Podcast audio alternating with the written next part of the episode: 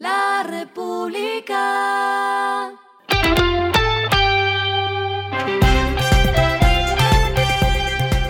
Al final de la jornada, esto es lo que debes saber sobre el comportamiento de los negocios, las finanzas y la economía. Las movidas de hoy fueron.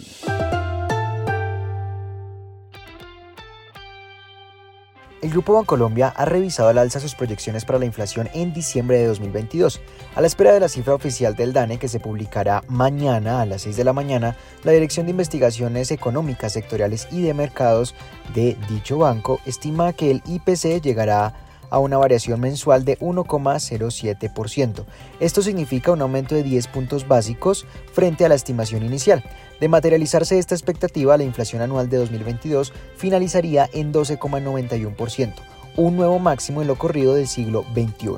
Teniendo en cuenta este resultado y el incremento de 16% del salario mínimo, Bancolombia prevé que el IPC cierre 2023 sobre 7,7%.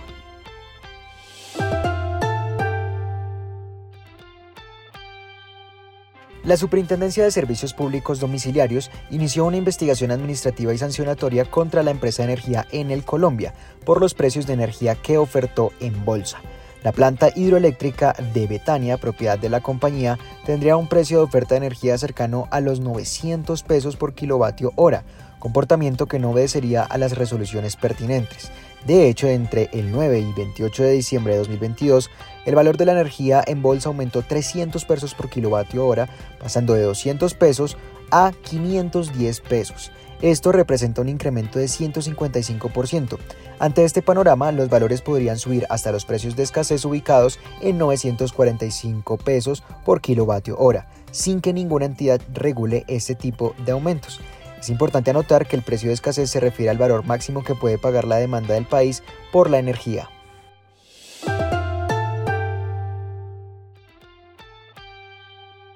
Las centrales obreras, los empresarios y el gobierno nacional ya fijaron el que será el salario mínimo de los colombianos este año, fijado en 1.160.000 pesos con un incremento de 16%. Sin embargo, Colombia se posiciona como uno de los países que tiene el mínimo más bajo de la región si se mira en dólares con un promedio de 242 dólares. Solo se encuentra por encima de países como Uruguay, República Dominicana, Argentina y Venezuela, lo cual obedece principalmente a la devaluación del peso colombiano. Lo que está pasando con su dinero.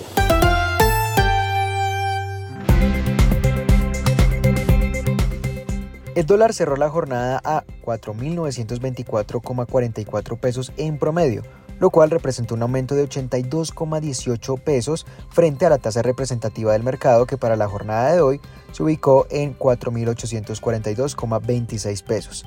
Dicho comportamiento se dio un día antes de que se conozca la cifra de inflación de Colombia para el cierre de 2022. A nivel internacional, los inversionistas sopesaron las preocupaciones expresadas por los funcionarios de la Reserva Federal durante su última reunión de política monetaria frente a los datos clave que muestran que la economía estadounidense se está desacelerando. Las actas de la reunión de diciembre del Comité Federal del Mercado Abierto mostraron a los funcionarios advirtiendo que una relajación injustificada de las condiciones financieras complicaría sus esfuerzos por alcanzar su objetivo de inflación.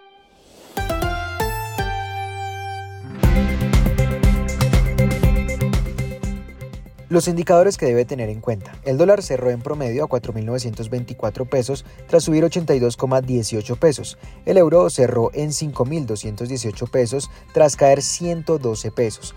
El petróleo se cotizó a 73,22 dólares el barril, mientras que la carga de café se vende a 1.942.000 pesos y en la bolsa de Nueva York se cotiza a 2,25 dólares.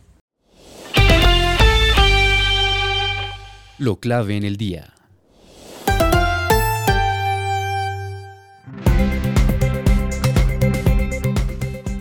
El índice de precios del productor en diciembre aumentó 21,81% frente al mismo periodo de 2021, según informó el DANE. Visto desde el punto de vista mensual, sin embargo, el IPP bajó 1,44% respecto a noviembre de 2022. Cabe resaltar que los resultados presentados en diciembre son todavía provisionales, Dos sectores presentaron variaciones superiores a la media. Agricultura, ganadería y pesca con 33,46% y explotación de minas y canteras con 29,31%. En cambio, el sector de industrias manufactureras registró una variación inferior a la media con 16,34%. El IPP, recuerden, es un indicador que refleja la evolución de los precios de venta del productor, correspondientes al primer canal de comercialización o distribución de los bienes transados en la economía. A esta hora en el mundo.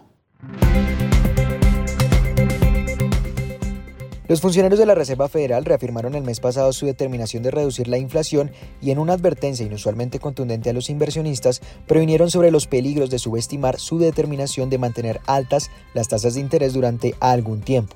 Antes de la reunión, los mercados descontaban recortes de tasas de interés en la segunda mitad de 2023.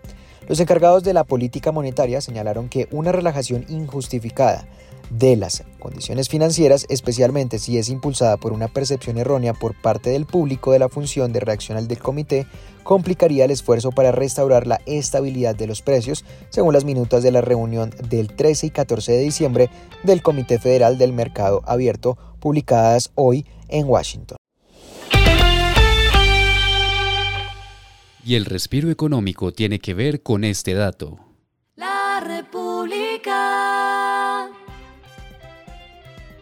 Proimágenes Colombia publicó un estudio alrededor de las cifras de los cines en el país, donde se incluyen análisis comparativos sobre este tipo de entretenimientos con años anteriores.